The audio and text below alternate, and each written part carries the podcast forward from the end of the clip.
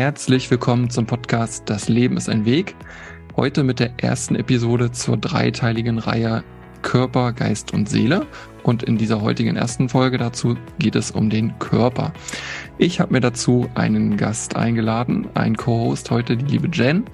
Jen ähm, hatte ich schon zweimal mittlerweile im Podcast und ähm, das zweite Mal ist auch gar nicht so lang her. Ich sag Hallo und herzlich willkommen. Schön, dass du da bist. Hallo, Satnam. Danke für die Einladung. Ja, sehr gerne. Sehr, sehr gerne.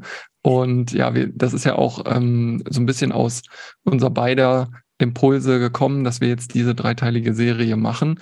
War ja auch sozusagen deine Idee mit. Und ich freue mich mega, dass es dazu jetzt gekommen ist und dass wir uns darüber einmal unterhalten. Mhm. Ich, ich glaube gerade nur, dass du hörst mich gut hier, ja? Ja, ich höre dich sehr okay, gut und ich denke, super. die Zuhörer und Zuseher auch. Okay. Genau, wir machen ja diese Folge jetzt wieder gleich kurz noch eine Info in eigener Sache, nicht nur als Audio-Podcast, sondern auch in Form eines Videos. Also wenn du uns auch dabei sehen möchtest, wie wir hier zu dir sprechen, dann schau dir das Ganze auf YouTube an. Okay. Ähm, ja, heute soll es um das Thema Körper gehen. Ich habe mir auch so ein paar Gedanken gemacht, ähm, ja, Körper weiß ja im Prinzip jeder, was mit gemeint ist. Wir meinen das jetzt nicht im ähm, physikalischen, sondern wirklich unser eigener Body, das der Körper, in dem wir stecken. Und das ist, denke ich, auch schon gleich der ähm, ja ein, gut, ein guter Ansatz, denn ich für mich habe festgestellt oder ich habe das gelernt, dass ich nicht mein Körper bin, sondern dass ich einen Körper habe. Mhm. Man kann das sehr gut vergleichen mit ähm, einem Auto. Ich bin ja nicht das Auto, wenn ich da drin sitze, sondern ich habe das Auto und fahre darin. Natürlich kann ich aus dem Auto jederzeit aussteigen. Das ist beim Körper mir zumindest nicht bekannt, dass das geht. Vielleicht wüsstest du da irgendwie andere äh, Erfahrungen, aber ähm, wir sind halt nicht unser Körper, sondern wir haben einen Körper und in diesem Leben haben wir nur diesen einen und sollten uns darum auch ein bisschen kümmern. Wie genau. ist so genau. dein, dein äh, Empfinden oder deine Meinung zu Körper? Was ist ein Körper? Ähm, ich kann mich eigentlich nur dem anschließen, was du gerade gesagt hast. War wunderschön, wunderschöne Erinnerung, dass wir einen Körper haben, aber nicht nur dieser Körper sind. Also wir sind, wir sind auch der Körper. Ne? Es gibt auch ähm, in der spirituellen Szene viele Stimmen, die eben komplett sagen, du bist nicht der Körper, ganz und gar nicht. Das sehe ich ein bisschen anders, ähm, weil der ist ja da, offensichtlich. Also ich kann den ja hier anfassen. Mhm. Mm. Und ich bin ja aber nicht nur. Ich bin mhm. ähm, hauptsächlich was ganz anderes, etwas, das unaussprechlich ist. Da kommen wir zum Thema Seele dann später zu. Ja, das ist dieser Seelenteil, der wir eigentlich sind. Ähm, aber dieser Körper bist du auch. Das ist dein Gefährt, deine Vase, dein Vehikel, mit dem du dieses Leben hier in dieser Dualität erlebst, erleben kannst. Ähm, wir erleben ja die Welt durch Dualitäten, warm, kalt, hell, dunkel, äh, männlich, weiblich. Mhm. Ähm, und dazu brauchen wir den Körper, um das zu erfahren. Liebe, Hass, ja. Und deswegen sind wir der auch, aber wir sind ja nicht nur. Hauptsächlich sind wir ähm, unendliches, grenzenloses Bewusstsein. Und dazu kommen wir wahrscheinlich eine andere Folge dann, ne? mhm. ne? der Seelenfolge, das macht dann mehr Sinn. Genau, also ich stimme ja. dir zu, es ist dieses physische Vehikel, was wir hier bekommen, mit der mhm. wir auf dieser Erde wandeln, mit der wir alles wahrnehmen, mit unseren Sinnen. Ein Wunderwerk, der Körper ist ein absolutes Wunderwerk. Das ähm, stimmt, ja. Kann sich selbst heilen, da müssen wir eigentlich gar, wir müssen uns nur selber aus dem Weg gehen, dann mhm. passiert das alles. Und genau, ein, ein wunderschönes, ein wunderschöner Gegenstand, Instrument, um diese Welt einfach erleben zu dürfen, erfahren zu dürfen, mit all mhm. den Sinnen. Genau. Ja, was mir auch gerade dazu noch einfällt, unser Körper ist natürlich das, was auch als allererstes von unserer Umwelt gesehen wird. Ja. Wie, wie wir erstmal wahrgenommen werden. Wenn ich dich jetzt sehe, sehe ich natürlich in erster Linie erstmal deinen Körper von außen, dich, wie mhm. du aussiehst, wie du jetzt hier so ähm, mir virtuell gegenüber sitzt. Und wenn ich jemand anders sehe, sehe ich auch das als erstes. Aber ich kann, wenn ich dich noch nie gesehen habe oder jeden anderen beliebigen Menschen zum ersten Mal auf der Straße sehe und den überhaupt nicht kenne, kann ich den nur erstmal physisch, also ja, physisch sehen und dann bilde ich mir schon eine Meinung darüber, ob ich den sympathisch finde, attraktiv oder unsympathisch, unattraktiv, was auch immer. Aber ich sehe den ja nur wirklich auf dieser optischen Ebene. Also mhm. diese Reflexion des Lichtes, ne, wenn es jetzt dunkel ist, kann ich ihn ja nicht sehen. Mehr ist es ja nicht. Aber ähm, ich kann den Menschen dahinter ja im Inneren nicht wirklich sehen. Ne? Genau, das ganz genau. Außer, also es ist schon ein paar, ein paar wenigen äh, vor, vorbehalten. Es gibt ja mhm. auch Menschen, die können die Aura sehen, den Energiekörper sehen. Mhm. Das ist wieder der Teil, wo wir wieder bei der Seele schon fast sind, ne? Aura, Energiekörper. Und das ist manchen Menschen vorbehalten, die können das sehen und die sehen gar nicht so wirklich deinen physischen Körper, sondern eben deine Ausstrahlung, ne, deine mhm. Essenz. Aber ich gebe dir natürlich recht, ähm, der Hauptteil der Menschen, dazu gehöre auch ich, sie nimmt erstmal eher den physischen Körper mhm. wahr. Ja. Genau. Okay. Ja, sehr schöne Einleitung, wie ich finde, dazu. Wir hatten ja auch ähm, in unserer Community nach Umfragen gebeten zum Thema Körper, Geist und Seele. Und da mhm. sind auch ein paar schöne Fragen zustande äh, gekommen. Ich schlage vor, wir würden einfach mal damit anfangen, diese Fragen versuchen zu beantworten. Wir, ich bin ja mir nicht sicher, ob ich jetzt zum Beispiel jede Frage beantworten kann, aber wir machen das gemeinsam mit dem ja, besten genau. Wissen und Gewissen, was wir haben. Ich gucke noch mal, was du mir hier mhm gucke ich doch nochmal raus. Ich habe sonst die, ja, die, Fragen, die Fragen auch natürlich hier stell vorliegen. Einfach. Du guck, guckst sie dir auch gerne jederzeit mhm. an. Ähm, die erste Frage, die ich hier jetzt für heute vorbereitet hatte, ist, wie wichtig ist Bewegung und Ernährung für den Zusammenhang von Körper, Geist und Seele? Also hier ist der, äh, die Frage erstmal noch auf alle drei äh, Punkte ähm, sozusagen gelegt, aber die Frage ist ja nun mal da und mhm. wir gucken dann halt einfach jetzt so darauf. Also wie wichtig ist Bewegung und Ernährung im Zusammenhang, im Zusammenhang von Körper, Geist und Seele? Ähm, was fällt dir dazu ein? Ähm, dass alles, was du in den Körper reingibst, sich im Außen auch widerspiegelt. Das war mein erster Impuls. Mhm. Und Ernährung ist eine sehr wichtige Säule. Es gibt verschiedene Säulen, die halt dazu beitragen, ob du dich gut oder schlecht fühlst. Also einfach zu deinem Wohlbefinden und zu deiner Weiterentwicklung beitragen. Und Ernährung und Bewegung sind zwei wichtige Säulen davon. Mhm. Und hat immer Einfluss, wie du dich ernährst und wie du dich bewegst, hat immer Einfluss darauf, wie dein Geist funktioniert, deine Gedanken ähm, und natürlich auch auf deinen seelischen Zustand, auf deinen emotionalen Zustand, so würde ich es mal nennen.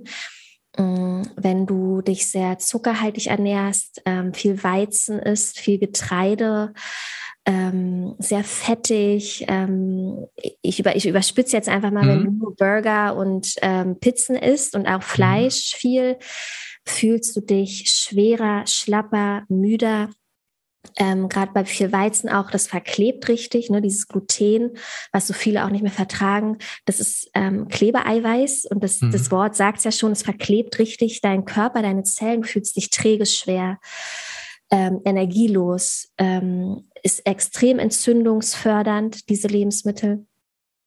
Ähm, und wenn du dich, sage ich mal jetzt ähm, auch wieder überspitzt, nur grün ernährst, nur Salat, Gemüse, Obst, frisch, alles auch frisch, keine Fertigprodukte. Auch der vegane Burger, auch die vegane Pizza ist nicht gesund. Mhm. Es ist totaler Humbug. Du kannst vegan dich ernähren und trotzdem dich ungesünder ernähren als jemand, der sich nicht vegan ernährt. Mhm. Wenn ja. du dich nur von veganen Fertigprodukten ernährst. Mhm. Und, ne? Genau, aber wenn du jetzt, sage ich mal, dich nur grün ernährst, Gemüse, Obst, alles frisch, fühlst du dich wacher, energetisierter, ähm, du bist richtig, du bist fit, du hast, du bist motivierter, du fühlst dich leichter im wahrsten Sinne des Wortes. Die Schwere geht, äh, dieses Klebrige geht. Ähm, und das wirkt sich auf deinen Geisteszustand natürlich auch aus. Ne, deine Gedankenkraft, deine Visualisierungskraft. Ähm, es gibt ähm, wissenschaftliche Studien, die auch den Zusammenhang belegen von einer besseren Meditationspraxis, mhm. wenn du dich auf gewisse Art, also gesünder mhm. ernährst, grüner ernährst. Ähm, das heißt, wie wir uns ernähren, hat auf jeden Fall ein ein Einfluss darauf, wie wir denken, wie wir fühlen und wie wir handeln. Mhm. Und dieser Nebel ist auch weg. Ne? So eine ungesunde Ernährung äh, äh, sorgt für so einen Schleier, für so eine Nebelwand. Ne? Du bist einfach nicht so konzentriert. Und vielleicht kennen das viele auch aus der Mittagspause. wenn du Mittagspause hast, ähm, dann isst du was, dann isst du deine Pizza oder deine Falafel äh, holst du dir oder deine Nudeln und dann kommt das Mittagstief. Bitte? Mhm. Oder eine Currywurst. Ja. War bei mir früher immer in der Kantine, ja.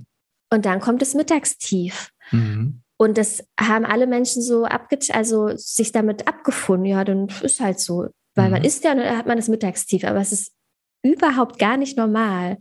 Wir, ähm, wir akzeptieren oft Zustände, weil wir sie kennen seit Jahren und hinterfragen mhm. das nicht mehr und mhm. leben damit einfach. Ne? Wir leben damit einfach. Aber es ist nicht normal, dieses Mittagstief, und das hat eben damit zu tun, was du isst.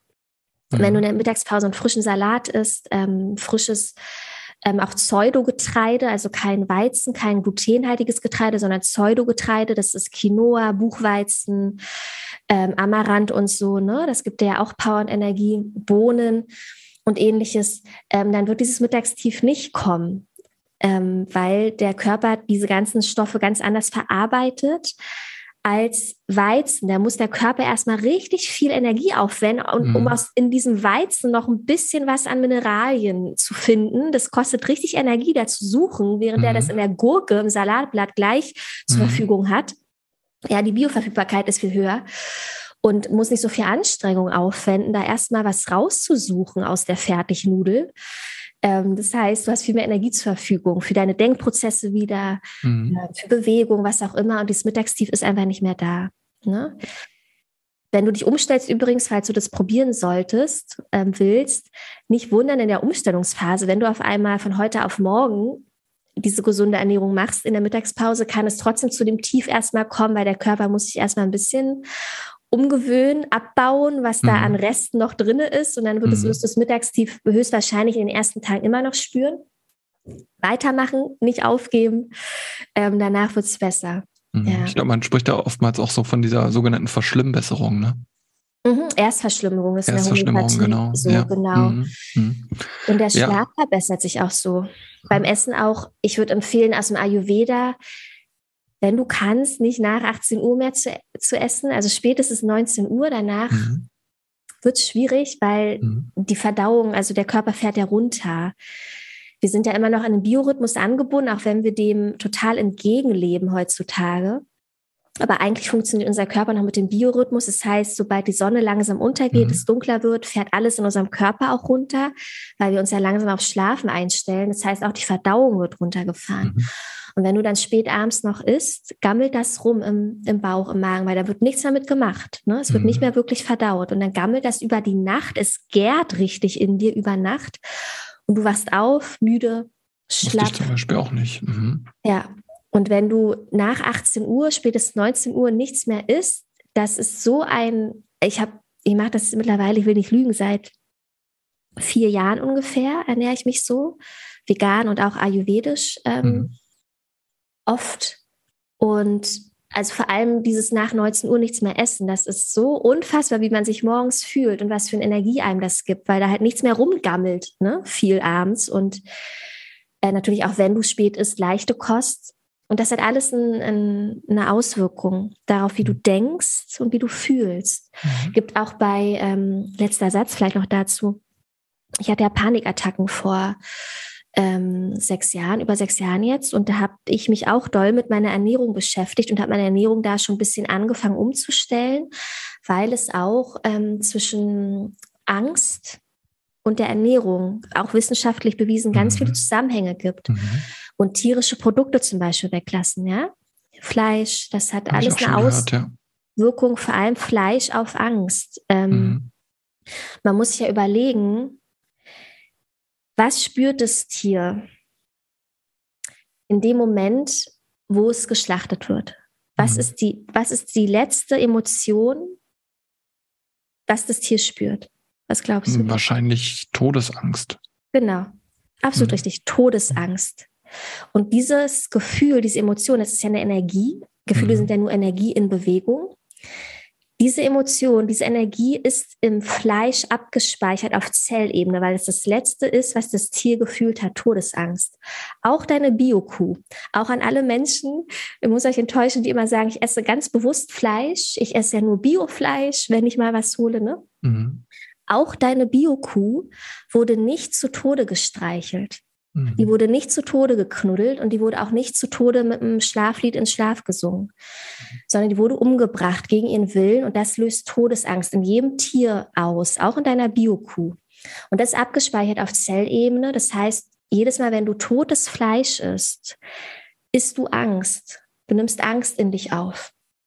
Ja, und das kann ein Baustein sein. Es gibt viele Bausteine natürlich auch für Panikattacken, ne? aber es ist ein Baustein wie du das reduzieren kannst, indem du aufhörst, Fleisch zu essen, mhm. indem du aufhörst, Angst zu essen. Ja? Und das habe ich damals zum Beispiel auch gemacht und das war absolut verblüffend, ähm, wie schnell die Resultate dann doch auch gehen. Ja. ja, das ist ein guter Punkt, den du da sagst. Also ähm, ich denke, ich spreche auch für dich, wenn wir, wenn wir sagen, dass wir trotzdem niemanden dafür verurteilen, wenn er jetzt Fleisch isst. Also das ist jeden seine persönliche Entscheidung. Und ähm, ich habe 31 Jahre lang Fleisch gegessen. Ja, ich, ich, ich, auch, genau. Also bitte verstehe uns richtig. ähm, was ich eben noch sagen wollte, was ich jetzt ganz doll rausgehört habe bei dir, ist halt, dass man tatsächlich mal bewusst wahrnehmen sollte, welchen Einfluss hat die Nahrungsaufnahme, Essen, Trinken auf mich danach. Normalerweise essen wir ja, um Energie zu gewinnen. Das ist ja so die Hauptaufgabe vom Essen. Klar isst man auch, weil es gut schmeckt und so weiter, aber das hat ja die Evolution mit uns gemacht, dass es gut schmeckt, damit wir essen. Das ist ja nur eine, eine äh, Konsequenz daraus, damit das uns besonders viel Freude bereitet, damit wir nicht aus weil es so langweilig ist, aufhören zu essen. Ne? Deswegen haben wir ja wahrscheinlich diese Geschmacksrezeptoren und so weiter. Aber worauf ich zu sprechen kommen wollte, ist wirklich, dass man mal reinfühlt. Und das mache ich auch. Und es fällt mir total schwer, muss ich wirklich sagen, wirklich immer bewusst zu bleiben. Und ähm, fall oft auch so in Automatismen, dass ich tatsächlich unbewusst irgendwas esse ja. und mich danach dann ärger und verurteile. Nee, da, ja, da vielleicht ist ganz, ja. ganz wichtig, gut, dass du es ansprichst, das mache ich auch. Ich ernähre mich hier nicht 24-7 vorbildlich vegan und nur frisch. Ich habe auch die ein oder andere vegane Fertig, das Fertigprodukt, was ich dann mhm. nehme, mhm. wenn es mal schnell gehen muss. Ähm, völlig okay. Das Wichtige ist, wenn wir sowas essen, was, wo wir eigentlich wissen, es tut uns nicht so gut, mhm. dass wir uns dann nicht dafür abwerten. Das ja. ist ein Teufelskreis. Dass du dann diese vegane Pizza oder auch von mir aus deine nicht vegane Pizza mit der mhm. Salami drauf, dass du die mit Genuss isst.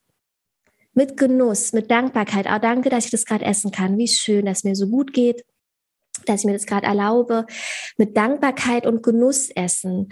Das ist dann dann ist das, dann ist diese Salami-Pizza überspitzt gesagt viel gesünder, als wenn du mit einem schlechten Gewissen eine Gurke isst. Ja, mhm, also ja, Emotionen, ja, weiß, Gefühle, der State, in den du dich begibst, ist ganz wichtig beim Essen. Mhm. Ähm, also bitte, bitte ist all das, wo du eigentlich weißt, es ist jetzt nicht so geil, aber ähm, ist es dann mit Genuss. Verurteile dich nicht noch selber dafür, dass du gerade irgendwas nicht richtig gemacht hast, in Anführungszeichen. Ähm, Genuss, Genuss, Genuss, das, ist, das, das geht nach hinten los, nämlich der Schuss. Sich selber noch zu verurteilen, ähm, da gewinnt niemand. Und das mhm. ist nicht, ja. Ist, ja, ist nicht so. Ja. Sehr guter, sehr guter Abschluss zum Thema Ernährung. Der erste Teil der Frage war ja tatsächlich Bewegung. Und ich würde mhm. das vielleicht so mit der vierten Frage äh, kombinieren wollen, um auf den ersten Punkt Bewegung nochmal einzugehen. Und gleichzeitig die Frage vier, wie oft sollte ich in der Woche Sport, Schrägstich Yoga machen? Ähm, vielleicht noch mit in den Raum geben. Ja, äh, das, ja, das höre ich auch wirklich ganz oft die Frage. Ähm, genau, für, für, vielleicht für die, die es, Entschuldigung, vielleicht für die, die es nicht wissen, du bist ja auch ähm, ja gelernte Yoga-Lehrerin, deswegen bekommst du die Frage natürlich auch ganz oft, ne? Ja.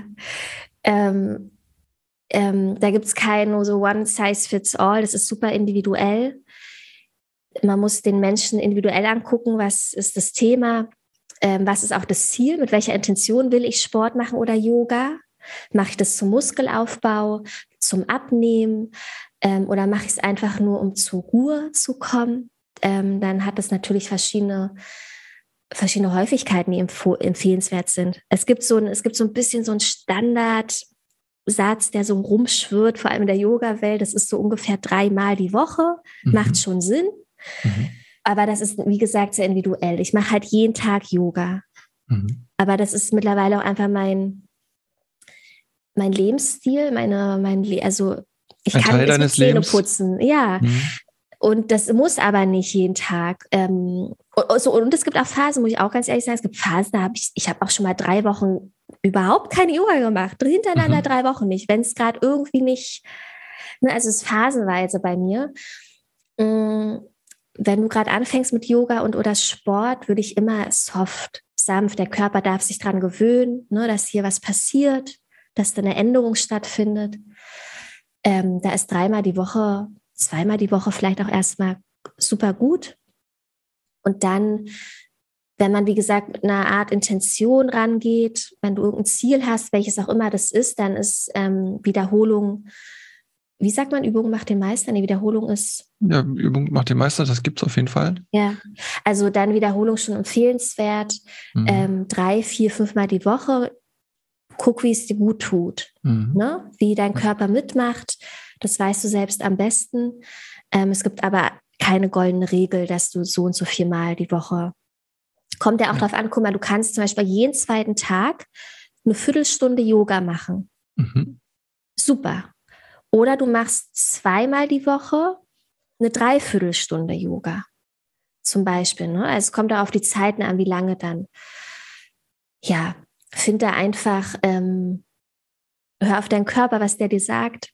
Du weißt es am besten hm. und dann ausprobieren. Ja.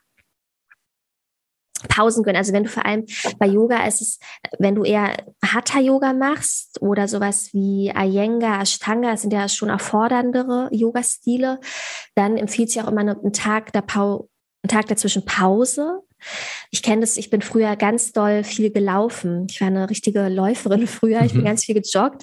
Ja. Und da habe ich auch jeden zweiten Tag eine Pause gemacht, weil die Beine, die Beinmuskulatur und alles ähm, braucht einen Tag Regeneration. Kurz runterkommen ist im Yoga ja auch eine große Philosophie.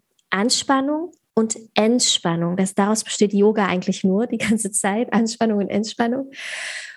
Und das finde ich auch eigentlich nochmal eine schöne Eselsbrücke. Ähm, vielleicht vor allem zu Beginn, wenn der Körper das noch nicht so gewohnt ist, mindestens einen Tag dazwischen Pause, sonst überreizt du dich, zerrst dich. Ähm, das geht nach hinten los. Ja, Geduld.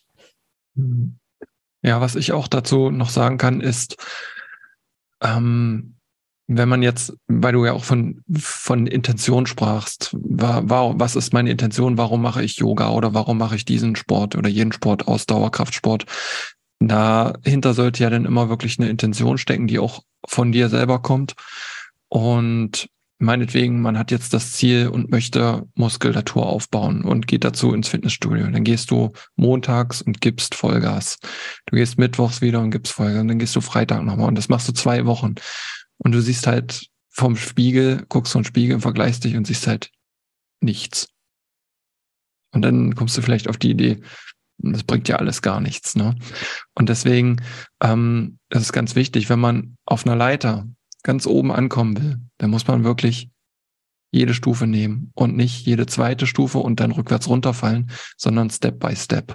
Und ich glaube, das trifft auch auf, auf ganz, ganz viele andere Sachen im Leben einfach zu, dass man einfach kleine Schritte machen darf, auch wenn man sich jetzt andere Gewohnheiten aneignen möchte. Einfach nur jeden Tag einen kleinen Schritt, besser als keiner oder dann zu große Schritte zu machen und dann aufzuhören, weil es weh tut, weil es nichts bringt, weil es schnell, schnell genug nicht der Erfolg eingetreten ist.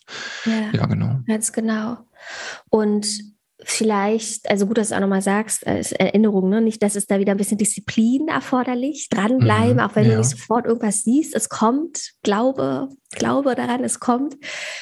Mm, und was ich noch sagen wollte, Zusammenhang Bewegung auch auf ähm, Geist und Seele, ne? war mhm. ja die mhm. erste Frage. Ja, richtig. Ähm, das hat natürlich auch einen Zusammenhang und weil alles ist, also Emotion vor allem, ähm, sind Energien, Emotion, im Englischen ist es so richtig schön. Emotion mhm. ist ja Energy in Motion, also Energy in, Be in Bewegung. Energie in Bewegung. Mhm.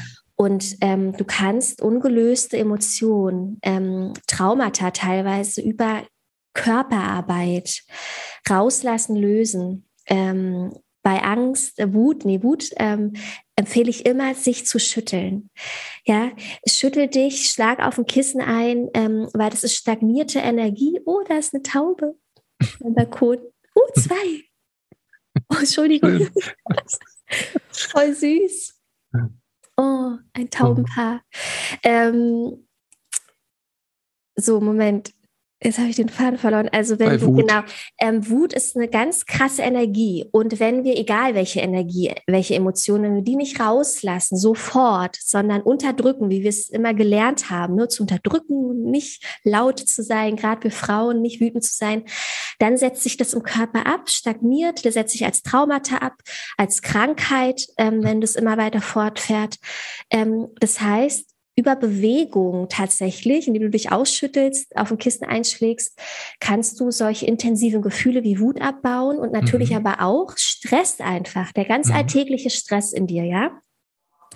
Ähm, wenn du dann eine regelmäßige Praxis hast, wie Joggen gehen oder Yoga, das wird über die Bewegung, diese Stresshormone, der Cortisolspiegel wird abgebaut. Also ähm, Bewegung wirkt sich ganz doll auf deinen Geist, auf deinen Gemütszustand aus, auf deine seelische Verfassung. Deswegen geht es so ganz vielen Leuten, die ähm, regelmäßig Sport machen, auch besser. Ähm, bei, beim Joggen ist dieses Runners High, was vielleicht viele mhm. kennen, ab einem gewissen Punkt, wenn du läufst, kommt dieses Runners High. Da bist du einfach high und mhm. kannst, also hast das Gefühl, du kannst noch fünf Stunden weiterlaufen. Im Yoga gibt es auch ähnliche Zustände, ein High. Ähm, Kundalini-Yoga vor allem habe ich ganz viele High-Momente. Und das wirkt sich nachweislich, Bewegung nachweislich auf dein ähm, Wohlbefinden, auf dein Geist und auf dein seelisches Wohlbefinden aus. Übrigens auch wieder bei Panikattacken und Depressionen auch eine Empfehlung, auch wissenschaftlich bewiesen, ähm, sich zu bewegen. Ähm, ich habe übrigens wieder, ist ja witzig, merke ich gerade selber, der, der Hang immer wieder, der Sprung zu den Panikattacken. Als mhm. ich die bekommen hatte damals, habe ich mich halt informiert, nicht nur Ernährung, was kann ich machen, sondern eine große Empfehlung ist auch immer gewesen, Bewegung, Joggen gehen. Und deswegen hatte ich mit Joggen auch angefangen. Vor sechs Jahren damals. Ich bin gerannt wie ein Irre und es tat mhm. gut. Ja, es wirkt sich positiv aufs Gemüt aus. Mhm. Habe ich tatsächlich auch eine, eine Erfahrung mit. Und zwar hatte ich früher auch Panikattacken oder Angststörungen. Ähm, und da hatte ich auch diese sogenannte Platzangst. Platzangst ist ja eigentlich richtig für eine Bezeichnung die Angst vor Plätzen, vor großen freien Flächen und gar nicht diese Enge. Das ist, glaube ich, hm, eigentlich ja, ein anderer, anderer, anderer Begriff. Also die Platzangst ist so die Angst vor freien Plätzen. Ähm, dann kommen Ach da so, so. Ach, also du hattest wirklich Angst vor freien Großplätzen? Ja, ja, so, so, Ach, weil man, so ein Marktplatz, weil man, dann gibt's nichts, wenn mir schwindlig werden könnte, dass ich mich festhalten kann oder irgendwo Ach, verstecken ich dachte immer, Platzangst ist Angst vor Enge. Ach, ist geil. Ja, ja, dachte ich, dachte ich auch immer. Also der medizinische Ausdruck dafür ist, glaube ich, Agoraphobie. Hm. Und ähm, das ist die, das Lateinisch, glaube ich, ja, so wie so vieles im Medizinischen. Und ähm, das ist halt Angst vor freien Flächen, vor Plätzen. Worauf ich zustande kommen wollte, in Verbindung mit der Bewegung, wenn ich in so einer Situation gewesen bin und ich bin jetzt alleine und muss jetzt wirklich da so über diese Fläche, wo ich mich jetzt nicht trauen würde zu gehen, normal zu gehen, dann hatte ich diese diesen Schutzmechanismus, dass ich dann einfach angefangen bin mit Joggen und habe mich bewegt, schneller bewegt. Und schon konnte ich halt da, habe ich diese, diese Situation gemeistert. Das hast du ja zum Beispiel auch, wenn du wanderst. Wenn du irgendwo durch wirklich äh, schweres Gebiet läufst, dann hast du gar keine Zeit, dir über Grübeln oder irgendwelche Probleme Gedanken zu machen, sondern du musst dich ja permanent konzentrieren, wo mache ich den nächsten Schritt hin, äh, dass ich da nicht über die Wurzel fall oder dass ich jetzt nicht stolper. Und das ist ja auch unheimlich befreiend. Ne? Deswegen so mhm. wandern und in den Wald gehen ist ja wirklich ähm, auch was für den Kopf. Ja, Vielleicht aber noch, also voll richtig, absolut richtig, aber ergänzend noch dazu, ähm, gibt ja immer so zwei Seiten der Medaille. Der, der Körper ist ja schlau und gewitzt, ne? Mhm. Und dieses, dass du nicht gehen konntest, sondern dich bewegen musstest und dann mhm. war es gut. Wie mhm. du sagst, im Wandern, wenn wir schnell sind und schnell bewegen müssen, dann ist der Kopf wird so ausgeschaltet das ist ja, was unser System in dem Moment will. Bloß nicht mhm. jetzt hier mit den Gedanken sich beschäftigen, bloß mhm. nicht die Angst, die jetzt aufkommt, fühlen, immer in Bewegung bleiben. Schön immer in Bewegung bleiben, dann bin ich nämlich beschäftigt. Mhm. Dann kommt die Stille nicht und in der Stille kommen ja dann nämlich die unangenehmen Gefühle, die unangenehmen Gedanken. Und da muss man halt mal gucken, ne, ab wann ist es ein Ablenkungsmechanismus vom Körper, Total. vom System, ja. ähm, nicht diese Stille jetzt ähm, aushalten zu müssen, weil da kommen die ganz interessanten Fragen hoch. Ja? Und der Körper will sie nämlich deswegen zurecht ablenken durch diese schnelle Bewegung. Ähm, und klar, wann ist es auch einfach ähm, ein Stressreduktionsmittel, was völlig ja, angebracht ja. ist, legitim ist. Nee, es war auch tatsächlich im Nachhinein betrachtet ein Vermeidungsverhalten richtig und auch keine Handlungsempfehlung. Ja, also okay. Ja, das war, ja. Ja, sorry, habe ich ist nicht rüber, ist nicht rübergekommen so richtig genau. Ja. Okay, also sorry. So, ja, nee, nee. Ähm, ich gucke mal noch mal kurz auf die Fragen ähm, und da habe ich hier noch zwei interessante Fragen, die sich auch auf Bewegung und Sport äh, richten. Und zwar, wie kann ich flexibler, schrägstrich gelenkiger werden? Ja. Also ich würde jetzt Hast so spontan sagen, also ich würde jetzt äh, spontan sagen, üben, dehnen, ähm, ja, flexibler und gelenkiger. Also ich denke, man braucht nicht darauf hoffen, dass das von allein kommt. Man darf dafür was tun, ne? Hätte ich jetzt so. Ist ein Aber, Fuchs. Ja. genau, ja, voll. Ähm, genau. Ähm, die Frage war so ein bisschen im Zusammenhang äh, gestellt. Ich erinnere mich, mhm. ähm, wenn, was ich ganz oft höre, ist nämlich, ich kann Yoga noch nicht anfangen, weil ich bin noch zu ungelenkig. Mhm. Ich kann mich noch nicht so weit dehnen. Ähm, und das ist immer voll der Trugschluss, weil es ist genau andersrum. Du wirst mit jeder Yogastunde gelenkiger, dehnbarer. Du musst nicht fertig gebacken sein, um zum Yoga zu kommen.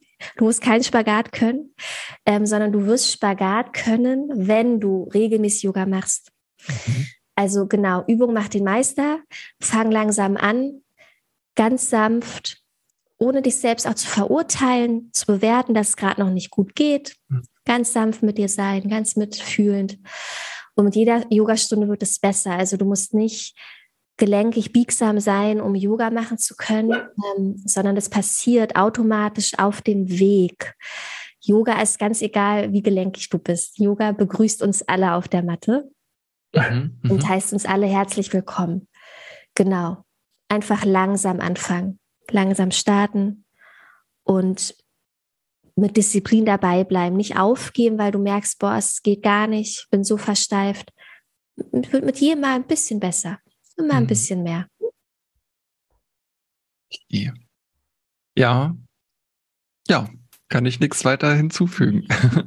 Ja. ähm, auch noch eine interessante Frage die, also ich bin kein Arzt, du glaube ich auch nicht, aber wir wollen sie trotzdem versuchen, weil sie einfach hier aufgekommen ist. Was kann ich gegen meine Schulter, Schrägstrich, Nackenschmerzen tun? Die Frage war, glaube ich, auch an dich gerichtet, ne? Die hattest ja. du. Hm, was kann man tun? Natürlich als erstes zum Arzt gehen wahrscheinlich, ne? Und das mal. Nein. Nicht? Nein, nicht? Okay. Nein. Ja, ich weiß ich nicht, ich glaube, es muss ja eher immer Haftungsausschluss, wir, ja, ne? Wir müssen machen. hier, äh, kurzer Disclaimer, genau. ähm, wir sind keine Ärzte, alles, was wir ja. hier sagen, ähm, darfst du dir anhören und dich davon ja. inspirieren lassen, aber bitte suche einen Arzt auf. Ähm, Genau, das als auf, die, auf diesen Punkt war das auch eher ja. ausgerichtet, genau. Ja. Und möchte darauf eingehen, ähm, dass das vor allem, also vor allem aus meiner Erfahrung, aus meiner Praxis mhm. mit meinen Schülern, ähm, merke ich immer wieder, ich fasse dann immer an, die Leute, wenn die, wenn die sagen, ich habe Nackenschmerzen und so Schulter, ne? Nacken, Schulter, dann fasse ich immer an und der obere Rücken und die Schultern an sich sind auch eigentlich ganz weich. Da ist eigentlich gar nicht für, also es gibt auch Ausnahmefälle da, was heißt Ausnahmefälle? Es gibt eigentlich sehr viele Leute, die haben, sind extrem verspannt im oberen Rücken, ganz hart, aber die haben auch nicht jetzt nur Nackenschmerzen, sondern die haben auch wirklich Rücken. Es geht meistens, haben die dann obere Rückenschmerzen und so. Aber die Leute, die meistens nur hier so Nacken haben und Schultern sind eigentlich so relativ weich.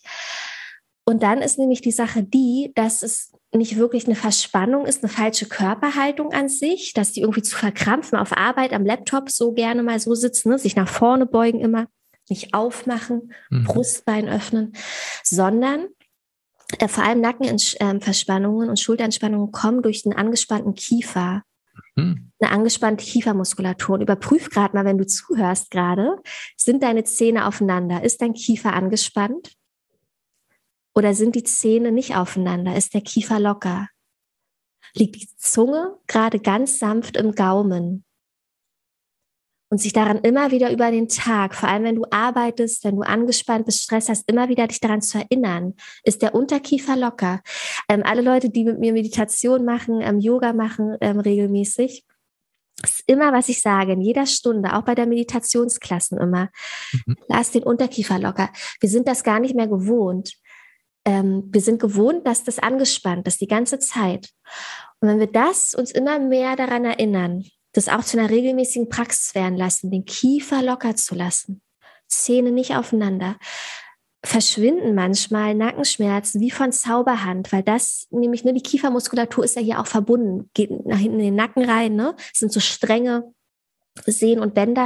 Und das ist manchmal ganz witzig zu sehen, wie, wie durch so einen Zaubertrick ähm, das aufhört, weil nämlich nicht die Ursache eine falsche Körperhaltung ist, ähm, sondern ähm, der Kiefer ist permanent angespannt. Übrigens unterdrückte Wut ganz oft. Da kommen wir ähm, in der letzten Folge Seele noch mal zu ein bisschen die Zusammenhänge zwischen Emotionen und Körper, wie sich welche Emotionen im Körper festsetzen können, welche Krankheitsbilder auf verschiedene ähm, seelische Ursachen, seelische Ungleichgewichte hinweisen können. Aber jetzt passt gerade ganz gut. Also an alle mhm. meine Frauen vor allem, aber auch Männer natürlich, unterdrückte Wut sitzt im Kiefer, ja. Und das kann natürlich auch so lösen. Ne? Also Nackenprobleme können natürlich deswegen auch auflösen wie von Zauberhand, wenn du dein Wutthema angehst. Ja, wenn du in Frieden gehst mit deiner Wut, kannst mhm. du plötzlich ganz locker und frei sein hier oben. Mhm. Genau. Also ähm, das würde ich empfehlen, bei Nackenschmerzen vor allem sich den Kiefer mal anzugucken und da lockerer zu werden. Da gibt es einfach googeln, ganz viele Übungen auch. Gesichts-Yoga als Stichwort. Ne? Es gibt Gesichts-Yoga. Gesichts ja, ähm, das kann es, ähm, sich dann verbessern. Mm, und klar, wenn es dann wirklich im oberen Rücken wirklich richtig verspannt ist, kann man dann wirklich mal mit dem Arzt gucken, ist dann Wirbel nicht richtig eingerenkt, ne? ist dann Wirbel verschoben, ähm, habe ich eine Fehlstellung, sitze ich und stehe ich eigentlich die ganze Zeit falsch, belaste ich eher das linke Bein die ganze Zeit oder den rechten mhm. Fuß, wenn ich mhm. stehe, mhm. äh, da ein Gleichgewicht finden. Ähm, genau, und dann ja, erstmal, ich würde immer erstmal an der Körperstellung arbeiten, ähm, bevor ich, ne, ich bin kein Arzt, bevor ich da mit Spritzen ja. rangehe oder ja. irgendwelchen anderen Sachen. Ne? Es ist meistens, am Ende des Tages ist es immer Stress. Mhm. Ne? Stress. Und der Stress führt zum angespannten Kiefer, führt zu einer angespannten Muskulatur, dass wir die Schultern immer hochziehen. Das ist auch Stress und Angst. Ne? Schultern hochziehen ist immer so eine Angstreaktion. Sich schützen wollen, nach vorne deswegen nach vorne einfallen. Ne? Wenn wir aber angstfreier leben, gelassener leben, mhm. dann öffnet sich das Brustbein automatisch, Schultern gehen nach hinten und unten. Ne? Also bei, bei solchen Dingen würde ich dann eher erstmal ansetzen. Ähm, genau. Und dann gibt es natürlich, da kann man auch googeln. Es gibt zuhauf Yoga-Übungen für Rücken, Schulter, Nacken, Rücken-Yoga. Solche Dinge sind natürlich sehr empfehlenswert dann. Mhm. Ja, vielleicht auch so, so noch, es, es können unzählige Gründe sein, wie du ja schon richtig sagst. Und tatsächlich kann auch wieder auch Ernährung ein Grund sein, ne? Natürlich auch so Spielt jetzt. Mit rein. Ähm, Ich sag mal jetzt gerade auf dem Punkt ähm, wirklich Vitalstoffe, dass wir wirklich mit, mit allen essentiellen Vitaminen etc., die wir brauchen, äh, versorgt sind. Na, wenn ich, wie du wieder sagst, nur Pommes und Pizza ist, ist natürlich wesentlich weniger von den guten Sachen drin, als jetzt einfach nur in äh, gesunden, frischen Gemüse, Obst und Gemüse. Ja. Ne? Genau, ja. entzündungsfördernd, wie gesagt. Ja. Also all diese Fertigprodukte, Weizen, Fleisch, mhm. Milch. Mhm. Milchprodukte mhm. sind wahnsinnig entzündungsfördernd und können halt so Entzündungen ja. ne, auch im Rücken, in der Rückenmuskulatur fühlen und unter anderem auch Rückenschmerzen auslösen. Mhm. Genau. Ja. Ähm, dann habe ich, genau, wo wir jetzt gerade bei der Ernährung sind, hier noch eine Frage. Ich glaube, zu dieser Frage kann man eine ganze Podcast-Folge machen. Deshalb versuche ich jetzt mal, die relativ kurz zu beantworten. Die Frage lautet, ist es kompliziert, Komma, schwierig. Warum lese ich eigentlich immer die Satzzeichen mit? Ist es kompliziert oder schwierig, sich vegan zu ernähren? Und da ist meine Antwort drauf, nein. Eigentlich Punkt. Nein, ist nicht kompliziert. Aber auch nur, wenn du das willst. Ne? Das ist genauso wie die Frage, ist es kompliziert oder schwer, Eis zu baden? Nein, aber nur wenn du das willst. Wenn du das nicht willst, ist das total schwer und du sagst so, im Leben gehe ich nicht in das Eiswasser. Und wenn du das nicht willst und kein Impuls, der einfach von was auch immer kommt, ähm, dir äh, sagt, du möchtest das jetzt mal ausprobieren, dich vegan zu ernähren, ähm, dann ist das natürlich total schwer. Also wenn du das nicht, das glaube ich mit ein so und damit ist die Frage auch schon beantwortet. Bei mir war zum Beispiel, als ich vor vielen Jahren wirklich damit anfing, mich vegan zu ernähren. Mittlerweile im letzten Jahr, anderthalb Jahre, bin ich vegetarisch tatsächlich unterwegs, habe aber immer mal wieder diesen Wunsch gespürt, schon wieder voll auf vegan zu gehen. Ähm, aber Fleisch habe ich ausnahmslos nicht gegessen, schon seit über sechs Jahren jetzt mittlerweile, glaube ich. Ähm, meine drei Gründe damals, sich vegan zu ernähren, waren das Tierwohl, meine eigene körperliche Gesundheit und auch die Umwelt, weil Tierhaltung, Mess, also Tiere zu, zu äh, äh, herzustellen, ist ja natürlich auch eine riesen Umweltverschmutzung. Ne? Also die drei Gründe und die haben sich auch nicht verändert bei mir. Also wirklich in der ersten Linie das Tierwohl und auch auf gleichem Level meine eigene körperliche Gesundheit. Das ist der Grund, warum ich damit angefangen habe und auch weiterhin fleischlos mich ernähre. Tierwohl ist dann natürlich, muss ich tatsächlich sagen, wahrscheinlich ein bisschen von der Wertigkeit bei mir persönlich gesunken, weil ich ja teilweise Eier oder Käse esse. Aber ich trinke keine Milch, mir schmeckt auch Milch gar nicht mehr. Also oh. ich glaube, selbst meine Eltern äh, kaufen gar keine Milch mehr, obwohl sie nicht vegetarisch oder vegan sind. Die trinken nur noch Pflanzenmilch, selbst im Kaffee etc. Habe ich den Tag auch gelesen, und jetzt habe ich doch keine kurze Antwort darauf bekommen, dass äh, die, die, ähm, wie sagt man, Lobbyisten der Milchindustrie wollen, dass die Leute wieder mehr Milch trinken. Also die merken das wahrscheinlich auch in ihren mhm. Verkaufszahlen, dass weniger Milch gekauft wird und pflanzliche Milchalternativen da äh, schon ganz guten Platz im Markt bekommen haben. Ja, kannst du die Frage versuchen kurz zu beantworten? Ich wollte es nicht, also muss die ganze Zeit schon ja. so grinsen und so lachst ja, mich, äh, finde ja. ich ähm, spannend, dass du sagst, weil ähm, ist auch meine Erfahrung, ich finde, wenn du also das, das, ist das Produkt, auf das du am meisten verzichten kannst, plötzlich, mhm. wenn du vegane äh, Milchprodukte, ähm, mhm. also Pflanzenmilch trinkst, ja. weil das nicht mehr schmeckt. Ja. Du, wenn du, wenn du Pflanzenmilch trinkst, du, du, dann merkst du eigentlich erstmal, wie eklig mhm. Milch schmeckt und es nicht für uns bestimmt ist. Ja. Milch ist für die Kälber von Kühen. Nicht genau. für Menschen. Ja. Damit ziehen die ihre Kälber groß. Ja. Die, die, die Kuh trinkt ja auch nicht die Muttermilch von der Frau, ja? ja so. Genau. Ähm, und du merkst auf einmal, wie eklig das schmeckt und wie mhm. vollgepumpt das ist mit Hormonen. Mhm.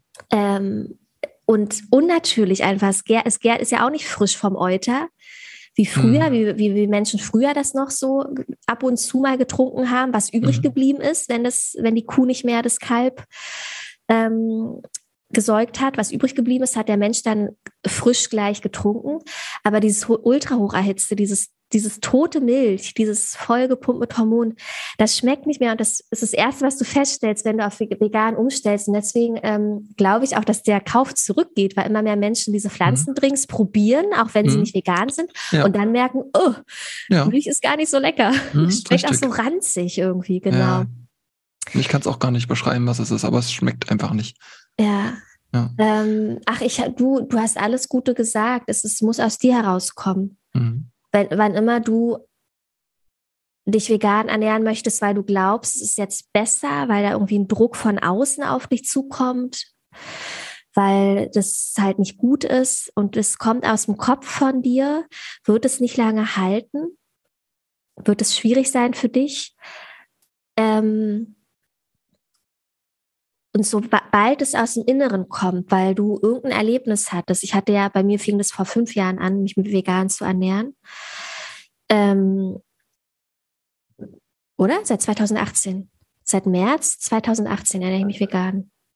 Hm, ja. Oh, ich habe mir das ähm, tatsächlich gar nicht gemerkt oder aufgeschrieben. Ich muss mal versuchen, ja, das weiß, zurückzuvollziehen.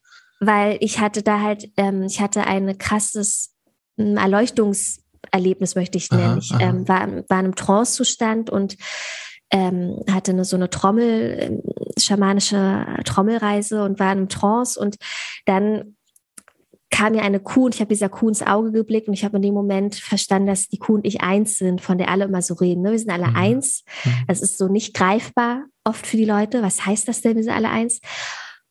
Und in dem Moment habe ich das so gefühlt im Körper, dass ich die Kuh bin und die Kuh ich bin und dass, wenn ich diese Kuh jetzt esse, esse ich mich und töte mich quasi. Wenn ich diese Kuh jetzt töte, füge ich mir selbst Leid auch zu. Und dem Tier natürlich auch. Also ich war so verbunden damit, ähm, deswegen weiß ich das Datum halt so genau. Es war März 2018, weil das so einprägsam war und in den Körper gesagt. Das ist nicht mehr hier oben geblieben. Mhm. Was bis dato war das so eher im Kopf. Ja, Fleisch ist nicht so gut, aber deswegen trotzdem immer noch gegessen zwischendurch, weil war im Kopf. Und in diesem, nach dem Erlebnis ist in den Körper gesagt, auf jeder Zellebene hat sich das abgespeichert, dieses Wissen, diese Wahrheit, dass wir alle verbunden sind und seitdem kann ich es nicht mehr essen. Genau, also es muss, wie du gesagt hast, ich kann nichts mehr hinzufügen. Wie du gesagt hast, muss aus dir kommen, du musst es wollen und dann ist es easy, dann ist es, dann ist es kein Verzicht, das höre ich auch immer. Verzicht ist auf so viel. Es fühlt sich null an wie Verzicht, ja. null. Ja, guter Punkt. Weil, weil es eine innere, es ist ein, ein innerer Seinszustand, mhm. eine innere Erkenntnis. Mhm. Deswegen verzichte ich auf nichts. Ja. Ich kann es gar nicht beschreiben.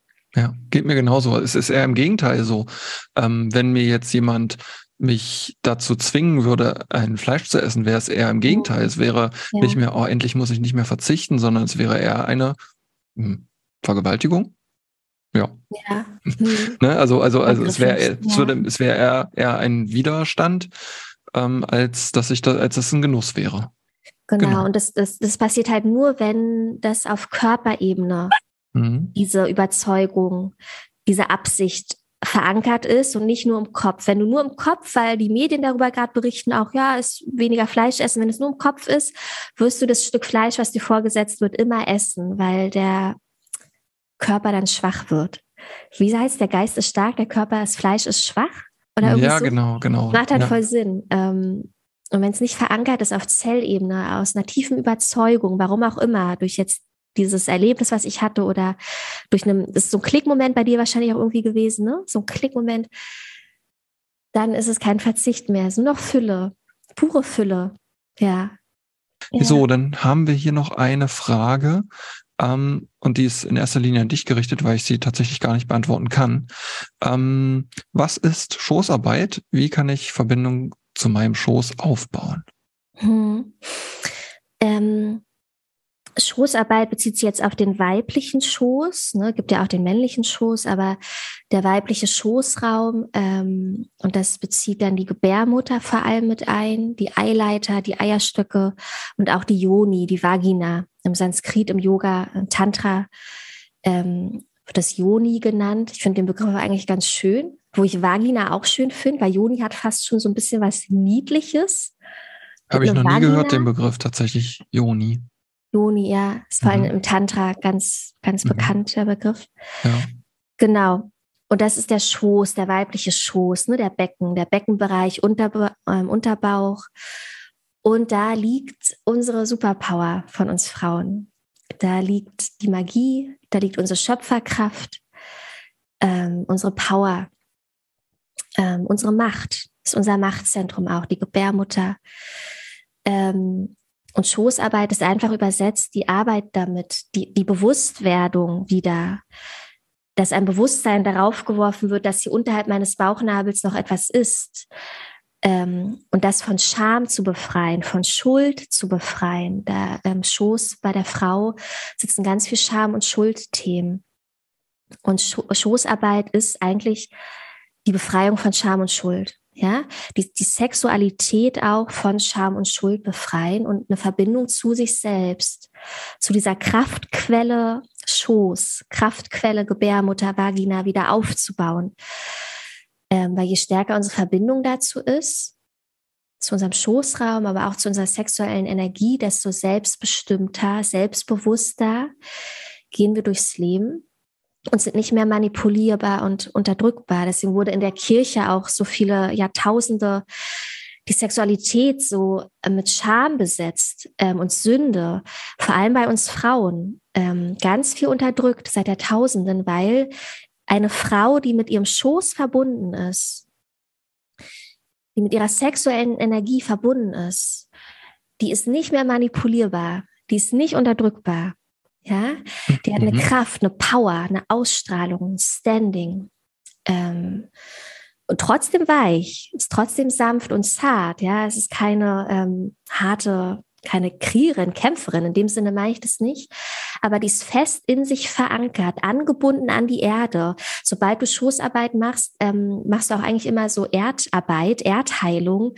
Ähm, Schoßarbeit ist ganz viel über ähm, die Verbindung mit Mutter Erde. Das wunderschöne Techniken. Ähm, du bist einfach angebunden an deine weibliche Kraft, an den Erdkern. Genau. Und wie kannst du Verbindung darüber, damit aufnehmen? Da gibt es 101 Technik, 1001. Ähm, am besten kommst du in einen, in einen Frauenkreis von mir. Ähm, als Stichwort vielleicht Wurzelchakra und Sakralchakra, das ist aus dem Tantra wieder. Äh, Chakras sind Energiezentren im Körper und vor allem das Sakralchakra, das zweite Chakra, ist so dem Schoßraum zugeordnet, aber auch die Wurzel, auch das Wurzelchakra. Und da gibt es viele schöne Meditationstechniken, auch Kundalini-Yoga-Übungen für diese beiden Chakren. Ähm, somit könnte man das zum Beispiel stärken. Ähm, ich mag gerne einfach Körperreisen machen, also die Frauen dann durch eine Meditationsart in den Schoß zu führen, wirklich die Gebärmutter von innen auch mal anzugucken. Das ist eine Visualisierungstechnik einfach die Vagina von innen anzugucken, ja, im, im, meditativen Zustand. Wie sieht das aus? Wie fühlt es sich an, ohne zu bewerten, was da hochkommt? Ganz liebevoll, mit ganz mhm. liebevollen Augen. Ne? Weil ganz vielen Frauen ist es einfach schwarz und dunkel und da wird nichts gesehen oder es ist eng und klebrig und wenn du sowas wahrnimmst, dann nicht bewerten, als oh Gott, das sollte nicht so sein, das ist komisch.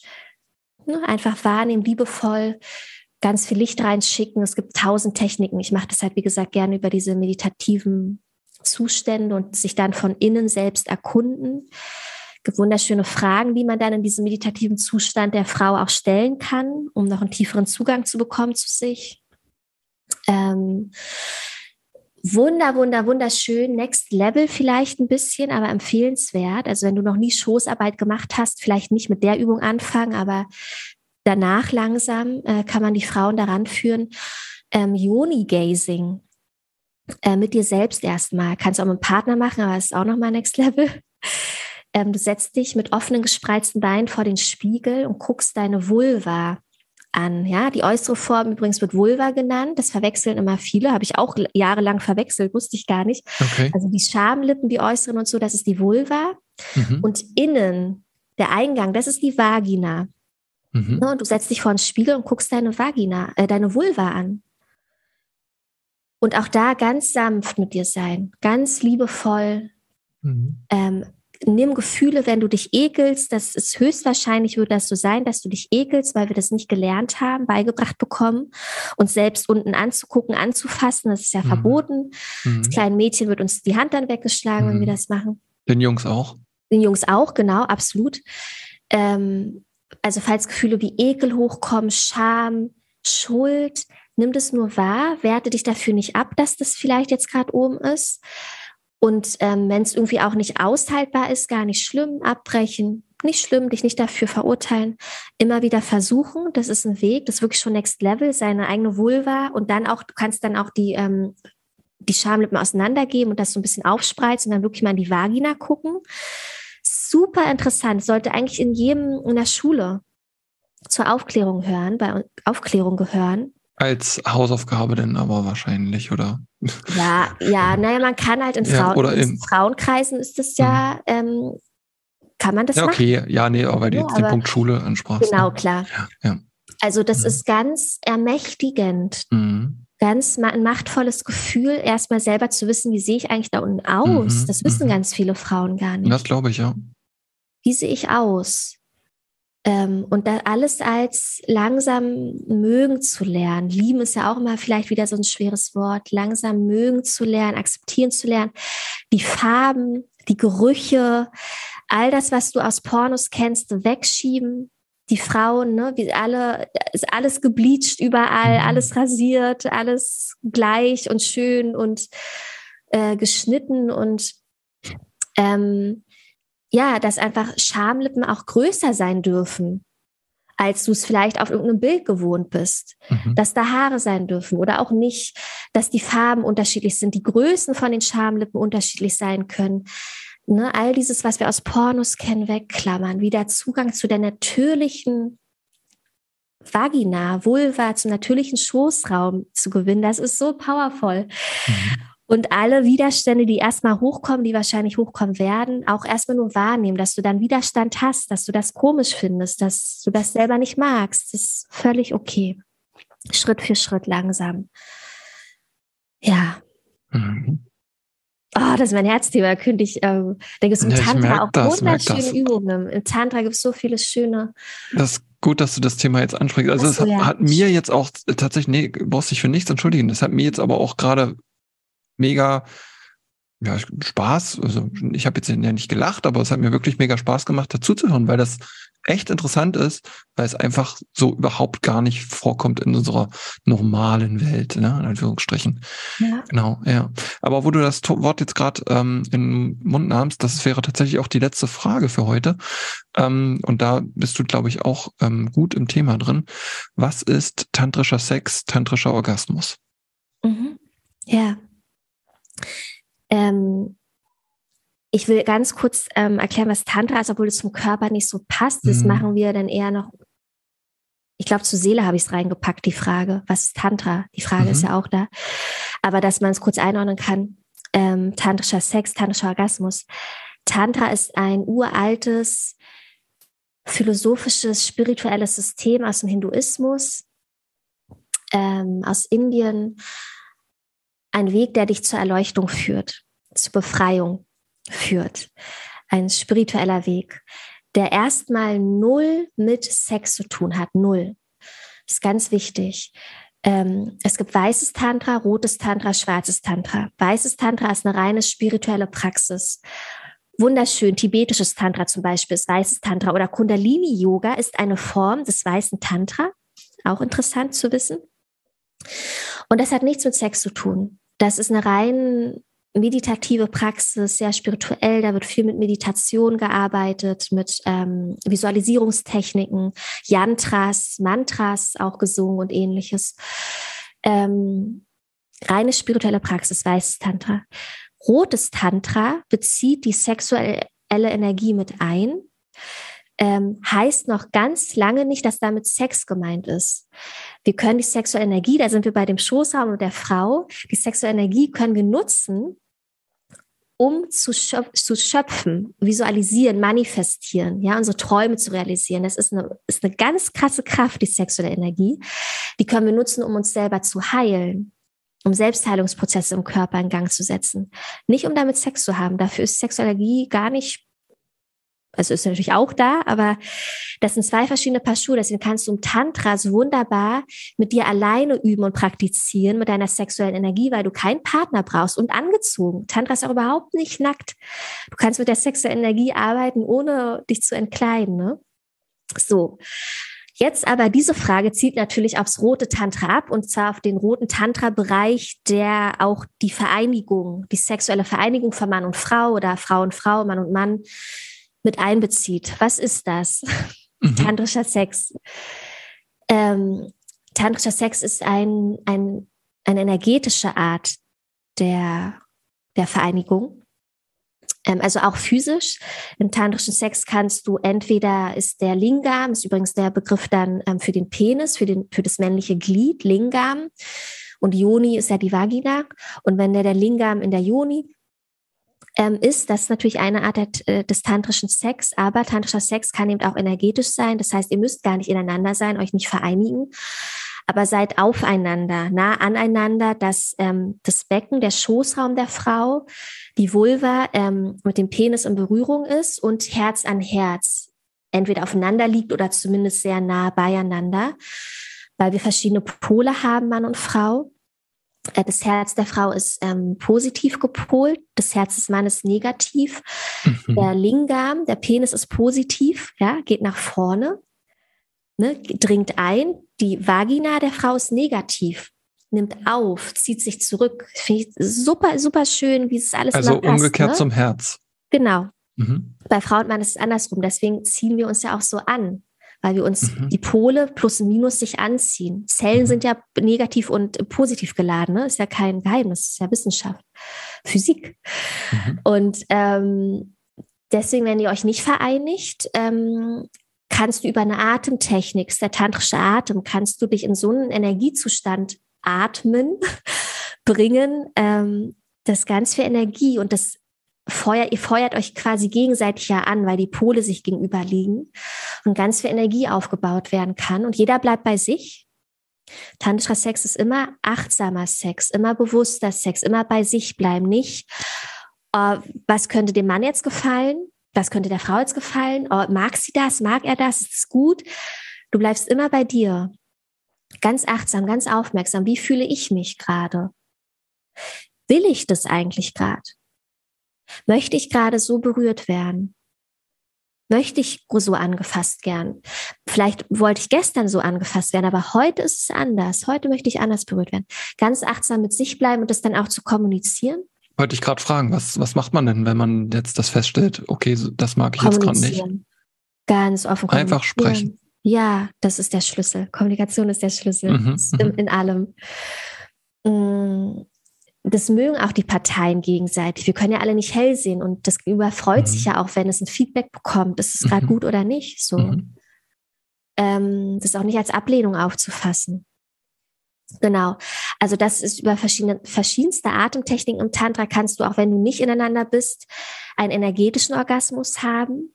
Das heißt dann, dass du, der Mann ejakuliert nicht und auch die Frau ejakuliert nicht. Auch wir Frauen können ja ejakulieren. Ne? Mhm. Frauen ähm, können das ja auch.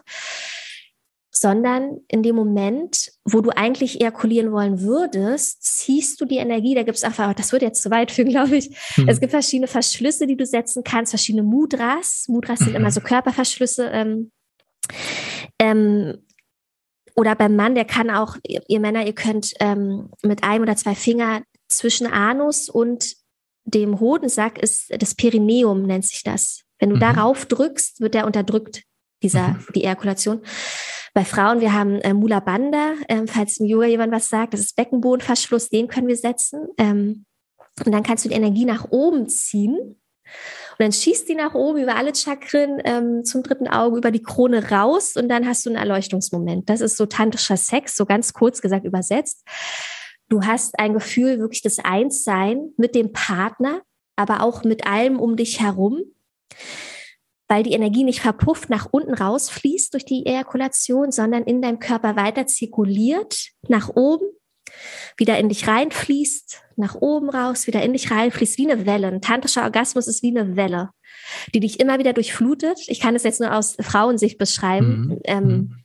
ich weiß aus Erzählungen, äh, meinem damaligen Partner auch, wie sich das für ihn anfühlt. Ne? Aber ich kann jetzt nur aus Frauensicht ähm, beschreiben, dass jede Zelle deines Körpers fühlt sich an, als hätte die einen Orgasmus. Jede Zelle vibriert. Und du bestehst ja aus Millionen Zellen, Milliarden, und deswegen hat es, das fühlt sich an wie ein Milliarden Orgasmus. Ganz, mhm. ganz krass, unbeschreiblich. Ähm, und es ist wie eine Welle. Es kommt mhm. noch eine, eine, Welle der Lust und noch eine Welle und noch eine Welle. Mhm. Und wenn du schaffst, bei dir zu bleiben, das auch nicht zu bewerten als gut oder schlecht, es passiert mit dir auch einfach. Ne? Du kannst nichts tun, wirklich. Du musst dir selber aus dem Weg gehen. Und dann passiert es mit dir. Mit dir wird dann getan und eine Welle nach der anderen. Deswegen können tantrische Orgasmen, energetische Orgasmen Stunden anhalten. Ähm, und sobald du in den Kopf kommst und da versuchst, was zu verstehen, zu bewerten, aus meiner Erfahrung, wenn ich dann in den Kopf gehe, ist es auch schneller weg, als gekommen ist. Aber wenn ich mit mir tun lasse, bewegt mich diese Energie. Und es ist dann ein, ein Einssein-Gefühl, ein, du bist gar nicht mehr da, du hast nur noch Energie in dir und es ist Grenzenlosigkeit. Es fühlt sich nach Grenzenlosigkeit an.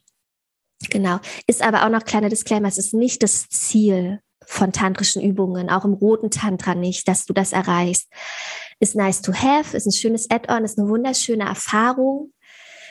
Oh, war ich gerade zu nah dran? Ist eine wunderschöne Erfahrung. Nein, war alles gut. Ähm, aber kein Druck. Das ist nicht das Ziel, wenn du anfängst mit Tantra, vor allem mit roten Tantra, dass du das erreichst. Ähm, wenn du es willst aus dem Kopf, passiert es schon mal eh, schon mal nicht. Ähm, easy, ganz sanft, ohne Druck. Ähm, der Weg ist das Ziel. Der Weg dahin ist schon wunderschön.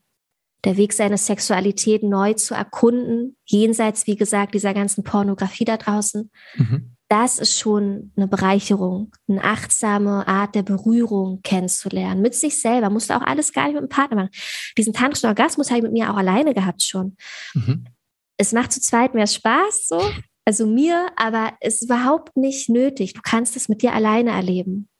Du brauchst nur dich und Gott. Nur dich und das Universum. Ähm, mhm. Und dann geht es auch wunderbar alleine. Ja, ganz easy, ohne verspielt rangehen, ganz verspielt, neugierig drangehen. Ja. Mega spannend. Vielen Dank für die ausführliche Erklärung dazu. Also ähm, in dem Rahmen, wie wir das jetzt hier machen konnten. Also ja, da, gerade der zweite Teil, das war schon ähm, schöne, harte Kost. Also möchte ich mal so sagen. Ne? Also wirklich, Was meinst du mit hart? Ähm, hätte ich jetzt nicht mit gerechnet. Ähm, weil es schon sehr ähm, intim war, ne? Ach so, ja. Hm? Siehst du, das aber es ist schön, dass du es ansprichst. Interessant. Für mich ist es ja täglich Brot. Also mhm. ich mache jetzt vor allem ähm, Tantra seit, lass mich lügen, drei Jahren oder vier. Und so richtig aktiv seit zweieinhalb.